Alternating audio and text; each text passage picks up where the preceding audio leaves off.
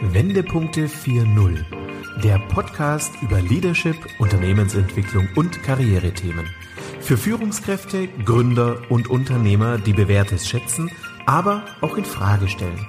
Denken Sie mit uns quer, perspektivisch, aber vor allem in Lösungen. Ja, herzlich willkommen zu unserem Podcast Wendepunkte 4.0 Leadership neu gedacht. Mein Name ist Corinna Pomorening und ich freue mich heute auf einen ganz besonderen Interviewgast mit außergewöhnlichen Erfahrungen. Ja, was sind wohl außergewöhnliche Erfahrungen? Ich denke, eine Radreise über eine Distanz mit über 12.000 Kilometern, 140.000 überwundenen Höhenmetern, zwölf Länder, die durchquert worden sind und das Ziel tatsächlich Hongkong war. Eine Radreise tatsächlich aus Hofheim im Taunus nach China. Ich denke, das ist mehr als außergewöhnlich. Von daher herzlich willkommen und ich bin sehr gespannt auf deine Ausführung, lieber Roger Michel. Hallo Roger. Hallo Corinna, danke für die Einladung. Ja, sehr gern. Vielen Dank, dass du dir die Zeit nimmst. Ja, Roger, ich habe es eben gerade so ganz kurz beschrieben. Das ist ja wirklich eine außergewöhnliche Reise und es hat sich niemand verhört. Es ist tatsächlich eine Radreise gewesen, die du 2017 ja quer durch Europa über die Seidenstraße nach China übernommen hast, äh, unternommen hast. Roger, fangen wir mal ganz vorne an. Wie kamst du auf diese Idee? Es ist ja nun wirklich besonders und ja nicht alltäglich. Was war so deine Motivation? Das stimmt. Das ist eigentlich eine abwegige Idee erstmal und genau so hat mein Umfeld damals auch. Also für mich wäre es das. genau so hat mein Umfeld damals auch reagiert. Die, der Auslöser mhm. dazu war äh, ganz, ganz persönlich und zwar Todesfälle in der Familie äh, von Familienmitgliedern, die nicht deutlich älter waren als ich, äh, die mich und meine Frau dazu gebracht haben, uns zu überlegen, ob es denn Dinge gibt, die wir nicht länger aufschieben möchten, die wir gerne äh, erleben möchten, die wir gerne tun möchten und nicht weiter zurückstellen möchten. Und da hat es erstaunlicherweise wenige Minuten gedauert, bis genau diese Idee kam. Und äh, mhm. die Idee, nach China zu fahren, äh, kam auch deswegen, weil ich mit einem Freund vor 30 Jahren oder 25 Jahren schon mal ein halbes Jahr in China war. Damals mhm. hingeflogen und mit dem Rucksack durch das Land gereist, kurz nachdem die Grenzen geöffnet wurden. Und insofern war dieser Wunsch, diesen ganzen Weg mal nicht mit einem Flugzeug äh, oder wie wir damals zurückgefahren sind mit der Transsibirischen Eisenbahn zu überwinden, sondern wirklich zu sehen, was alles dazwischen liegt, zwischen China und, und Deutschland. Und äh, ja, das war dann mhm. die erste Idee und äh, von der ersten Idee bis zum Tun, bis zur Umsetzung waren es dann immer noch knappe zwei Jahre. Ah ja, doch so lange. Die hast du dann gebraucht, so für die Vorbereitung, Organisation?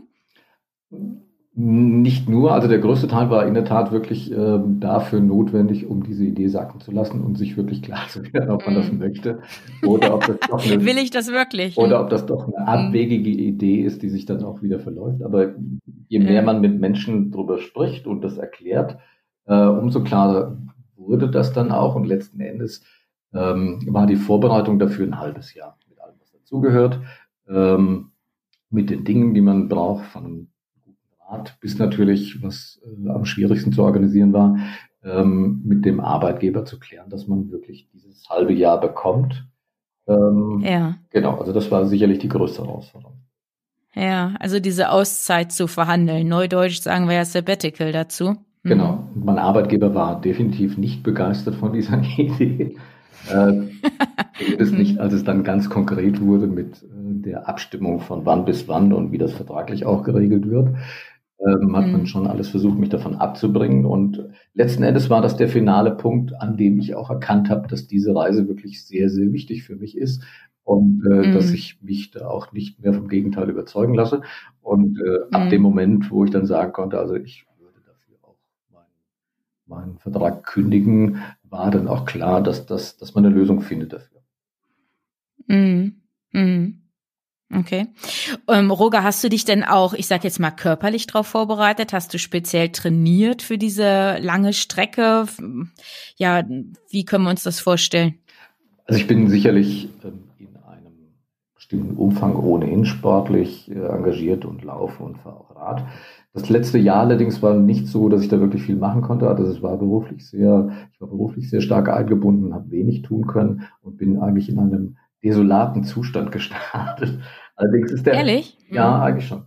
Und äh, mhm. war mir auch nicht, nicht sicher, ob ich die ersten Anhöhen durch den Spessart schaffe oder ob ich nicht direkt im Spessart schalte und nach 24 Stunden schon wieder zu Hause bin. Ähm, aber, aber Fahrradfahren ist eine Fortbewegungsart, wo man über die Dauer des Fahrens einfach auch an Fitness gewinnt. Und so war es so, als ich spätestens in Rumänien war und durch die Karpaten gefahren bin, dass es dann, dass ich auch so fit war, dass ich auch vor Anstiegen, egal wie lange oder wie steil sie waren, auch ja, ja. Sag noch mal ganz kurz bezüglich der Vorbereitung, Roger. Du hast gesagt, ja, du bist schon von Grund auf ja sportlich gewesen. Wie war es denn bezüglich so deiner Camping-Ausstattung oder auch Einstellung dazu? Warst du schon immer so ein Outdoor-Fan? Du hast ja auch ähm, teilweise wirklich in der Natur dann gezeltet. Hat dir das so in die Karten gespielt, dass du das schon jahrelang gemacht hast und war für dich relativ normal oder war das jetzt auch eine Besonderheit, dass du einfach dann ja auch deine Übernachtungsmöglichkeiten gewählt hast? Eigentlich gar nicht. Also ich habe ich hab Zelten immer gehasst. Ich war ein überzeugter Nicht-Camper ähm, und habe das auch immer vor mir hergetragen. Aber nachdem ich mich dann entschieden hatte, diese Reise zu machen, war klar, dass es nicht in jedem Ort unterwegs ein Hotel gibt und dass man da auch Lösungen finden muss äh, für, für ein Zelt, abends einen Zeltplatz zu finden. Und ich habe dann ein Jahr vorher war ich mit meiner Frau äh, im Urlaub und wir haben das Zelt mitgenommen, um dann an zwei oder drei Tagen schon mal zu üben, an zwei oder drei Tagen zu üben, wie das Gefühl dann wäre, wenn. Ja. Und das Gefühl war in der Tat erschütternd, weil es hat drei Tage am Stück geregnet. Wir hatten das Zelt unseres Sohnes, was der beim letzten Campingurlaub total perforiert hat. Also ja. die, die, Rahmenbedingungen waren so schlecht, dass ich eigentlich spätestens dann hätte davon Abstand nehmen müssen, sagen, nee, ich mache das jetzt doch anders. Ich plane eine andere Reise, aber dann war das, also das Virus. Hatte ich auch nicht mehr von abgehalten. Das Virus war schon aktiv und ähm, mit dieser Erfahrung der sechs Monate muss ich sagen, ich liebe es mittlerweile in einem Zelt draußen zu schlafen, finde das zehnmal schöner als in, einem, in einer Pension, in einer Pension oder äh, in einem Hotel zu übernachten, weil man einfach so frei ist in der Entscheidung, wo man jetzt übernachtet und die Naturerlebnisse grandios sind. Mhm, okay. Also wenn ich, Moment, wenn ich, im Moment, die, die, die Chance hätte, in einem Zelt draußen zu schlafen, nehme ich die auf jeden Fall wahr. Mhm. Schön. Losgelöst von deiner Angst oder vielleicht auch deiner erst negativen Haltung vom Campen, hattest du andere Ängste oder Zweifel vor Reiseantritt oder vielleicht auch während der Tour? Zweifel eigentlich gar nicht. Hm. Ängste sehr wohl. Und je näher die Reise kam, umso größer wurden die Ängste. Und ich habe eigentlich vor allem Angst gehabt, was einem auf dieser, dieser Route begegnen kann, begonnen von Bären und Wölfen in den Karpaten Skorpionen in der Wüste bis zu irgendwelchen Bussen auf dem äh, Pamir Highway, die mich dann äh, in die Schlucht stürzen lassen. Ich bin mehr als einmal wirklich äh, schweißüberströmt dann aus solchen Albträumen vorher wach geworden. Aber das, okay, also ja. das ist nicht übertrieben, sondern das war wirklich, also mm. diese mhm. Ängste haben sich dann ihren Weg gesucht. Und mm. das, die tolle Erfahrung war, dass diese Ängste nur bedeutsam waren und groß waren bis zu dem Moment, wo ich losgefahren bin. Und die, ich weiß noch, die, die Geschichte von Tim Knopf, äh, Jim Knopf und dem, der wilden 13 kennst du mit dem Scheinriesen, der nur aus der Entfernung groß wirkt und je mehr man sich ihm nähert, umso kleiner wird er. Und genau das war die mhm. Erkenntnis mit den Ängsten. Also die Ängste waren unterwegs weg. Ich habe unterwegs keine Angst gehabt in keiner Situation. Obwohl es durchaus mhm. Situationen gab, wo man, wo ich auch heute wieder mit mehr Abstand in der Situation mhm. sagen, da hätte ich aus heutiger Sicht wahrscheinlich Angst.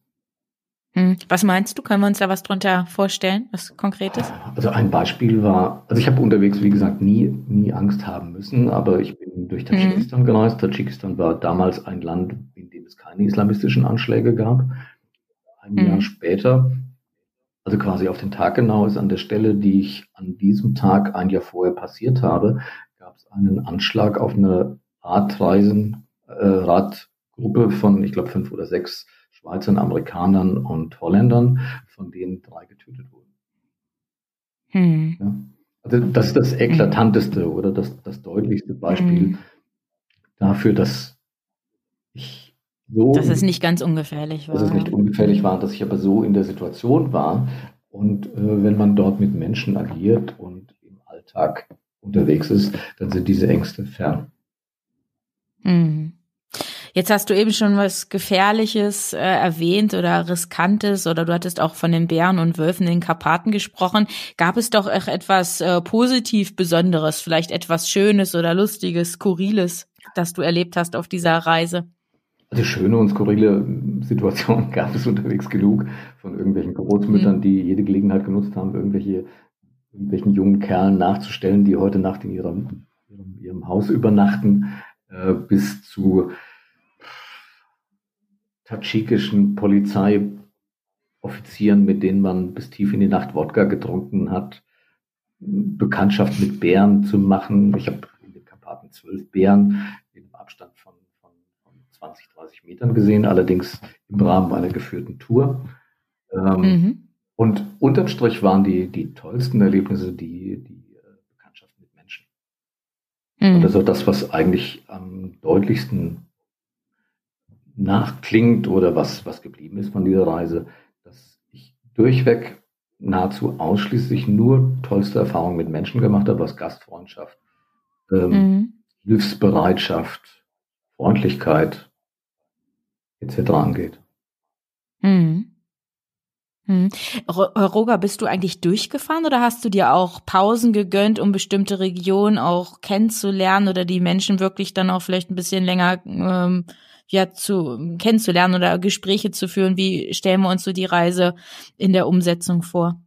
Das war unterschiedlich. Also ich hatte hm, dadurch, dass meine, meine Auszeit jetzt auf ein halbes Jahr beschränkt war, hatte ich nicht besonders viel Zeit. Ich bin allerdings auch nicht jeden Meter mhm. dieser Reise mit dem Rad gefahren. Ähm, sondern ich habe durchaus gemogelt. Also ich bin in China auch mal ein Stück ah. geflogen. Ich bin, tut mir leid, das hätte ich dir, es wäre fair gewesen, das im Vorfeld schon zu sagen. Aber ich, Nein, ist in Ordnung. Aber ich bin auch Rad gefahren und das. und, hm, äh, Ob ich das jetzt noch glauben kann? Ja, das, dem müssen wir doch mal nachgehen. Ähm, ähm, sehr unterschiedlich. Also es gab, ähm, also ich bin dort geblieben, dann, wo ich von Menschen eingeladen wurde, also im Iran zum Beispiel, ähm, wird mhm. man allenthalben eingeladen und muss sich dann wirklich mit Händen und Füßen nach mehreren Tagen dann freikämpfen und dafür kämpfen, dass man jetzt weiterfahren darf. Mhm. Ähm, mhm. Und das sind natürlich die, dann auch die intensivsten ähm, Erlebnisse gewesen, wo man wirklich zwei, drei Tage, 24 Stunden mit, mit äh, Iranern oder auch Türken gelebt hat und viel mehr mitbekommen hat, als wenn ich wirklich nur auf der Straße irgendwelche Städte oder Dörfer passieren. Mhm. Ja. Aber ich bin nirgendwo jetzt eine Woche oder zwei Wochen, weil schlichtweg ja, die okay. Zeit dafür da. Mhm. Leider nicht. Musstest ja wieder musstest ja wieder antreten ich beim Arbeitgeber, genau. beim Dienstherrn. Hm. Genau. Roger, diese Erkenntnisse, diese positiven Erlebnisse mit den Menschen, die du dort kennengelernt oder getroffen hast, hat sich dadurch auch dein Blick auf die Welt oder auf die Menschen auch allgemein verändert? Definitiv. Also, also was ähm, als erstes natürlich bleibt, ist, dass diese, diese Erfahrungen mit, mit Menschen auf dieser Strecke, ich bin vielleicht nochmal ganz kurz über den Verlauf, den die, die, die Reise mhm, genommen hat. Gerne. Ich bin über Osteuropa gefahren, weil ich eben Rumänien, Bulgarien gar nicht kannte, war in der Türkei, habe die quasi einmal diagonal gequer, äh, gequert, bin durch den Iran gereist und dann alle alle Länder, alle Istan-Länder, von denen man vorher, oder Stan-Länder, von denen ich vorher zumindest nicht genau wusste, wo sie denn eigentlich liegen. Also angefangen mit, äh, mit Turkmenistan, Usbekistan, Tadschikistan, äh, Kirgisistan mhm. oder Kirgisien äh, bis nach China. Ähm, die sind zum größten Teil natürlich muslimisch geprägt und ähm, haben alle gemeinsam, dass die Gastfreundschaft an oberster Stelle äh, in diesen Gesellschaften steht, sprich man bekommt so viel, so viel äh, Gastfreundschaft und Herzlichkeit entgegengebracht. Das ist überwältigend. Das ist überwältigend und das prägt natürlich auch schon mal auch während der Reise das, das. Und das mhm. ist sicherlich das, was mich am meisten beeindruckt hat direkt während der Reise. Diese Herzlichkeit, Freundlichkeit und das jetzt mal Systeme, Politik außen vor gelassen, die Erkenntnis, dass Menschen eigentlich an erster Stelle versuchen, auch gut zu sein, wenn sie in so einer Eins zu eins Situation miteinander agieren. Es ist völlig mhm. unerheblich, ob man die Sprache spricht oder nicht spricht. Man findet eine gemeinsame Sprache, mit der man sich selber erklären kann. Mhm. Und das war super beeindruckend. Daneben mhm. gibt es natürlich noch viele Dinge, die dann erst nach so einer Reise dann, dann nachwirken. Ähm, das sind Punkte, die einen selber betreffen. Das dauert eine Weile, bis das mhm. bei einem ankommt und man selber merkt, was da geblieben ist. Ähm, mhm. Also was jetzt, was sind deine Werte? Ja, also was hast du, was hat dich verändert in dieser Zeit? Ich glaube, man muss schon sehr hartleibig sein, wenn eine solche Reise einen nicht verändert. Mhm. Und die, also wenn man mit Menschen spricht, die sowas ähnliches gemacht haben, es gibt ja viele junge Leute, die machen das ein Jahr oder mehrere Jahre sogar. Und letzten Endes ist das mhm. relativ ähnlich, die Erfahrung, die die, die, äh, von denen die berichten, die sie mit sich selber gemacht haben. Mhm. Und ich finde, man sieht auch bei den Filmen, wenn man mal so einen Film sieht, ähm, in den Gesichtern, was das mit den Leuten macht, die jetzt ein halbes Jahr unterwegs sind, ja. Mhm. Und das sind eigentlich so zwei, zwei Dimensionen. Das eine ist die, die persönliche, zu wissen, was ich will. Das weiß ich heute sicherlich deutlich besser als vor dieser Reise, was die eigenen Werte mhm. sind und äh, wie man was, wie man sein Leben führen möchte, um ein mhm. gelingendes Leben, wenn man das so nennen darf, äh, haben zu wollen. Und das zweite ist die, äh, die ökologische Dimension. Das ist sicherlich mhm. was, was Spezifisches, also es war für mich immer schon in gewissem Maße relevant, aber es ist nochmal deutlich mehr geworden. Und zwar alleine von dem, der ganz einfachen Erkenntnis, wenn du ein halbes Jahr nur brauchst, um mit deinem Fahrrad einen guten Teil der, der, der Erdoberfläche zu befahren und bis nach China zu kommen, mhm. dann ist diese Welt nicht so groß, dass man wirklich sagen könnte, den ganzen Unsinn, den wir im Moment machen, im Sinne von Raubbau, Konsum, Verschmutzung etc., dieser Teppich, unter dem wir das versuchen zu kehren, der ist einfach nicht groß genug. Das habe ich auch, also das war wirklich ein ganz körperliches Gefühl, zu wissen, ähm, dass das also, dass die Erde nicht diese Größe hat, die sie bräuchte, um all diesen, diesen Raubbau zu übertragen. Und das hat auch mein eigenes, mein eigenes Verhalten, Konsum, Auto, Verkehr etc. schon deutlich. Hm. Aber Roger, wenn ich dich richtig verstanden habe, hast du nicht während des Fahrradfahrens darüber nachgedacht oder abends, wenn du im Zelt oder in der Pension gelegen hast, sondern das kam dann, diese Erkenntnisse kamen dann quasi nach Abschluss der Reise. Oder hast du wirklich so gegrübelt? Hast du bist du deinen Gedanken nachgegangen, so diesen Wertfragen, die oder Wertefragen, die du auch gerade formuliert hast? Wie können wir uns das vorstellen? Gar nicht. Also gar nicht. Also es gibt sicherlich unterschiedliche Startsituationen, was einen dazu bringt, so eine Reise zu machen. Und ähm, das hätte ich weit von mir gewiesen während der Reise und das recht vor der Reise, dass das so ein Selbsterfahrungstrip wäre oder sein sollte. Oder aber letzten Endes, mhm. so eine Reise macht was mit und das merkt man mhm. nicht in dem Moment, wo man ankommt. Das merkt man auch nicht einen Monat oder zwei danach, sondern das sind Dinge, die erst sukzessive dann Prozesse, die eintreten, mit denen man das Erlebte dann verarbeitet. Und äh, mhm.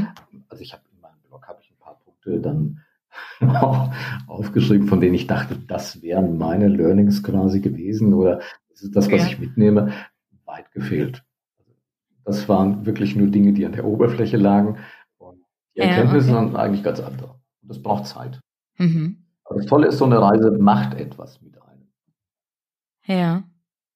Sag noch mal ganz kurz, Roger, wie viel Zeit hast du dir denn gegeben, so zum Abschluss der Reise, damit der Rückkehr auch tatsächlich wieder in das stressige Alltagsleben, ins Berufsleben? Also wann warst du angekommen in Hongkong und wann hast du wieder am Schreibtisch gesessen? Ähm, ich hatte Glück, dass ich ähm, durch Tadschikistan mit einem, mit einem super netten Spanier gereist bin. Und ich habe dem von meinem Plan berichtet, dass ich eigentlich so weit als möglich alles in China mit dem Rad bereisen möchte. Und äh, dann mehr oder weniger mit ein paar wenigen Tagen Unterbrechung dann auch wieder anfange zu arbeiten. Und der hat mich, der hat mich dann äh, ausgeschimpft und hat mir gesagt, also er würde eher das würde mir eher dazu raten, dass ich mir eine Woche oder zwei Wochen Zeit nehme, um irgendwie runterzukommen und das Erlebte wirklich ja. auch hier zu verarbeiten. Und das habe ich dann Gott sei Dank auch gemacht und habe einen wunderschönen Ort gefunden in China, also noch weit vor Hongkong, in dem ich zwei Wochen wirklich runterkommen konnte. Das war ah, ja. mhm. ein, ein, tolles ähm, Hotel, jetzt ist mir leider der Name entfallen, mit einer ganz netten Gastgeberfamilie. Ähm, deren einziger Gast ich zwei Wochen lang war. Inmitten, ich weiß nicht, ob du das mhm. kennst, es gibt im Süden Chinas gibt es diese wunderschönen Karstkegel. Mhm. Die sind eigentlich in jedem Reisebericht über China zu sehen. Mhm. 70 mal 70 Kilometer, wirklich ein grüner, grün bewachsener Karstkegel, alle gleich hoch, neben dem anderen durchschnitten von irgendwelchen Flusslandschaften. Wunderschön. Also wirklich eine Bilderbuchlandschaft. Und da habe ich äh, bei meinem Gastgeber Ping Ping, der hieß wirklich so, dann zwei Wochen mhm. übernachtet.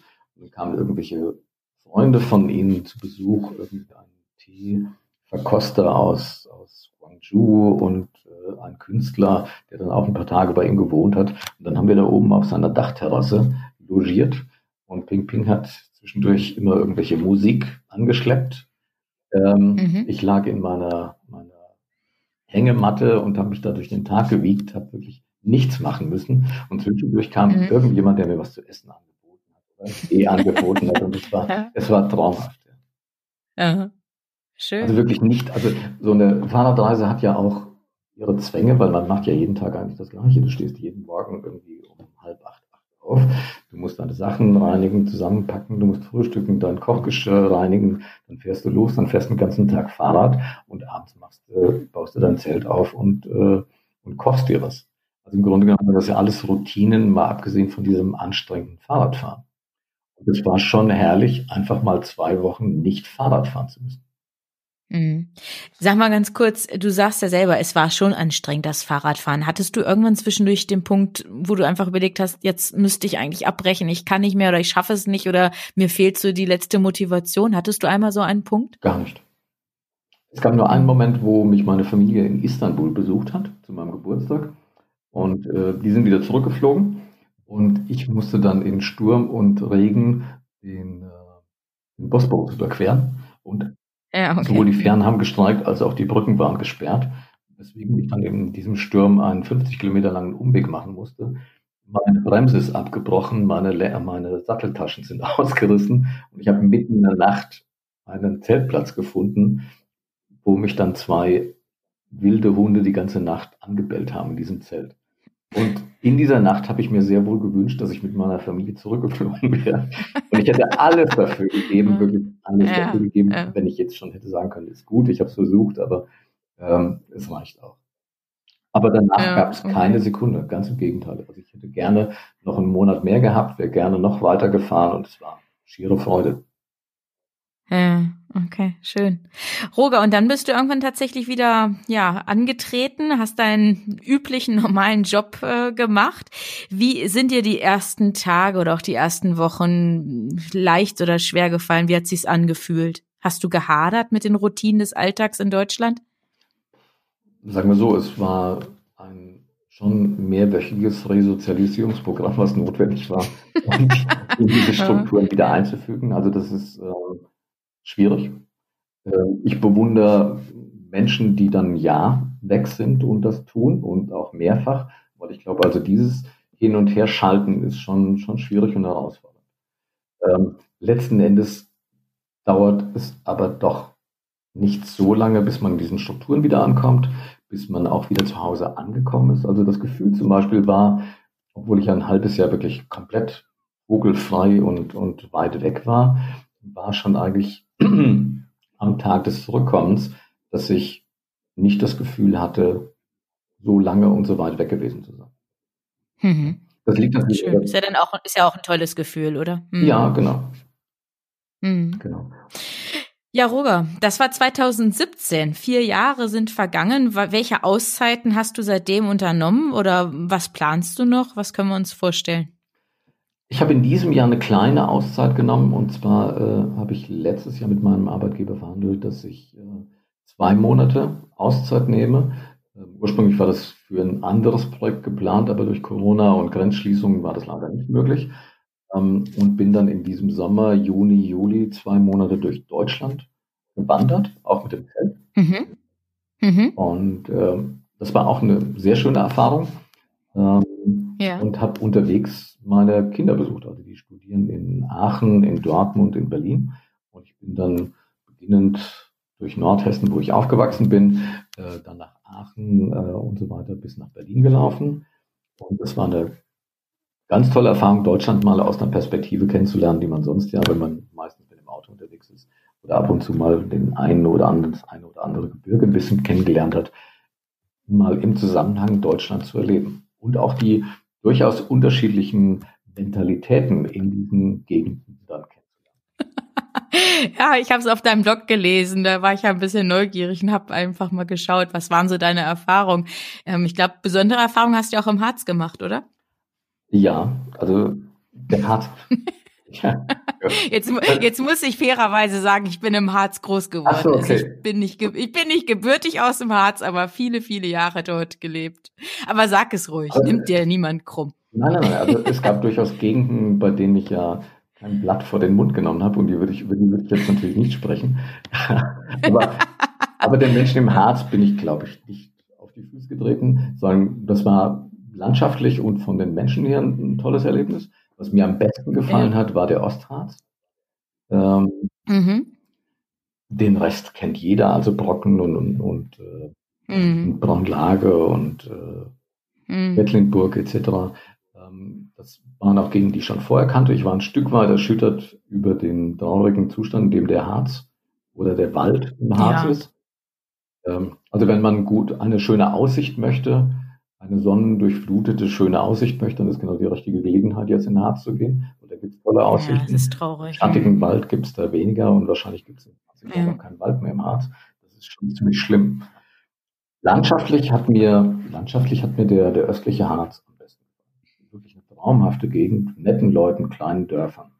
Das Problem ist nur, dass, ähm, weil das touristisch weiß Gott nicht erschlossen ist, glaube ich, nur zwei oder drei Tage die Woche, wo man da überhaupt unterwegs sein sollte, weil ansonsten alles geschlossen ist. Uh, okay, besteht noch Potenzial. Definitiv, ja. ja, ich bin in Bad Lauterberg groß geworden. Das ist ja im Südharz, im Westen von, vom Harz. Ah, okay. Das Gut. Hm, bitte? Das kenne ich gar nicht. Ah ja, bist du dran vorbeigelaufen, hast den Umweg gewählt. Mhm. Roger, ähm, ja, vielleicht noch eine letzte Frage an dich ja, wir haben jetzt über Sabbatical, äh, Sabbatical gesprochen, berufliche Auszeit. Du musstest es hart verhandeln, so hast du es ja gesagt, aber letztendlich wurden dir die sechs Monate gewährt. Häufig wird ja gerade von diesen, ja, ich sag mal, von der jüngsten Generation, Generation Y und Z, wird das ja mittlerweile eingefordert, dass man ja diese Auszeiten gewährt bekommt, dass man längere Zeit vielleicht tatsächlich nochmal ins Ausland gehen kann. Kannst du es denn auch Angestellten jenseits der 40 ausdrücklich empfehlen, nochmal so eine besondere ihre Erfahrung dann auch zu machen? Ich denke, das spürt jeder, ob das ein Bedürfnis ist. Ähm, grundsätzlich mhm. kann ich aus meiner Erfahrung bejahen, dass es eine hervorragende Gelegenheit ist, ähm, ganz andere, wie soll man das formulieren, also sich in ganz anderen Rahmenbedingungen zu erleben. Und dadurch, wenn man auf sich selber zurückgeworfen ist, natürlich auch zu überleben, äh, zu erleben und zu lernen, was einem wichtig ist. Mhm. Ja, also sich aus all diesen Regeln, die uns umgeben, ähm, an denen wir uns ausrichten, ähm, davon mal zu entfernen. Das ist sicherlich positiv, aber letzten Endes muss jeder für sich selber entscheiden, was zu den Dingen, ich habe ja vorhin am Anfang gesagt, also wir waren beide in der Situation zu überlegen, gibt es denn etwas, was wir nicht aufschieben möchten und was wichtig ist. Und ich glaube, da hat jeder Mensch ganz unterschiedliche Punkte, die ihm wichtig sind an Erfahrung. Ähm, das muss nicht zwingend so eine Reise sein, das muss kein Sabbatical sein. Das können ganz andere Dinge sein, die man, die man eben auslebt, wo man sich nicht mehr von abhalten lässt, dadurch, dass eben bestimmte Gegebenheiten so sind, wie sie sind, oder die Kinder noch im Haus sind oder dies oder jenes, sondern sich die Freiheit zu nehmen, einfach auch ein Stück weit zu lernen, was denn zum, also was zu diesem eigenen Leben dazugehört, was man selber auch ausleben möchte. Hm, was sind meine eigenen Ziele oder meine innersten Wünsche, die ich tatsächlich mir noch erfüllen möchte und die mir im Leben wichtig sind? Genau. Oder auch diese Wertefrage, ne, die du vorhin genau. ja auch mit angesprochen hast. Das hm. eben nicht im Sinne von so einer Bucketlist, die man abarbeitet, was dann ja nur irgendwie die nächste Projektion und Aufgabenliste ist, äh, die dann wieder zielorientiert abgearbeitet wird, sondern wirklich ja. Vorher nach innen zu gucken und sagen, also was ist denn eigentlich meins und was möchte ich denn noch erleben? Und dazu kann sowas gehören wie so eine Reise. Das muss nicht mit dem Rad sein, ja. Es gibt auch sicherlich andere Formen, aber grundsätzlich ist es eine tolle, tolle Form, sich selber in so einer Situation zu erleben und auch ein Stück weit mehr über sich selber zu lernen. Hm. Super. Roger, das ist der perfekte Abschluss. Ich möchte nur noch ergänzen, dass du ja einen Reiseblog hast, wo du ja über deine Radreise damals auch berichtet hast, ähm, ausführlich, ja, wie so ein Tagebuch, glaube ich, geführt hast und auch deine aktuellen Reise dort quasi äh, dokumentierst. Den Link, den führen wir auch gerne in unseren Folgenotizen zu der Podcast-Folge dann auf. Ist das in Ordnung? Ja, gerne. Ja, Roger, ich habe ja auch auf deinem Blog gelesen, dass du während deiner Reisen auch Spenden gesammelt hast. Wie gehst du da genau vor mit den Spenden? An welche Organisationen gehen dann entsprechend die Spendengelder? Vor Start der Reise habe ich darüber nachgedacht, ob ähm, was ich, wie ich andere dann auch daran teilhaben lassen kann, an dieser tollen Erfahrung, die ich mache. Und relativ schnell war ich, äh, war die Erkenntnis da, dass äh, ich Spenden sammeln möchte für Organisationen. Und ich habe mich dann entschieden für drei Organisationen, die ich teilweise auch persönlich aus der Vergangenheit schon kannte, äh, von deren Arbeit ich einschätzen konnte. Das sind ähm, einmal der Reinhardshof, das ist ein Kinder- und Jugendheim in der Nähe von Frankfurt.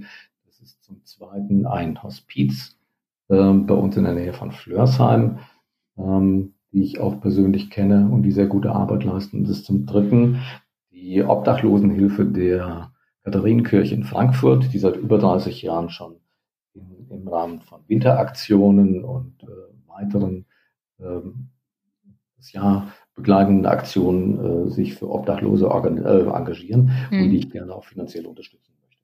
Mhm. Die sammelt habe ich äh, im Rahmen der ersten Reise gesammelt und jetzt auch in der Kontinuität in den letzten Jahren auch weitere Spenden erhalten. Und ich würde mich natürlich auch freuen, wenn der eine oder andere Hörer, der diesen, äh, dieses Gespräch hört, vielleicht die, die Seite auch aufsucht und vielleicht auch äh, etwas spenden möchte.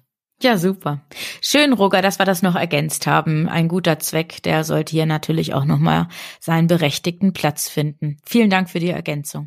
Ja, super. Roger, dann sage ich ganz herzlichen Dank für dieses spannende Interview und ja, hat wirklich Spaß gemacht, dir zuzuhören und ja, einfach auch von deinen Erfahrungen etwas zu hören. Vielen Dank dafür. Ja, vielen Dank, Corinna. Alles Gute. Ja, Roger, genau. Für dich auch alles Gute und wir verfolgen es im Blog, wie es dich äh, weiter vorantreibt und dann in welche Region dieser Welt du vielleicht auch nochmal deine Reisen unternimmst. Viel Spaß dabei und unseren Zuhörenden wünsche ich alles Gute.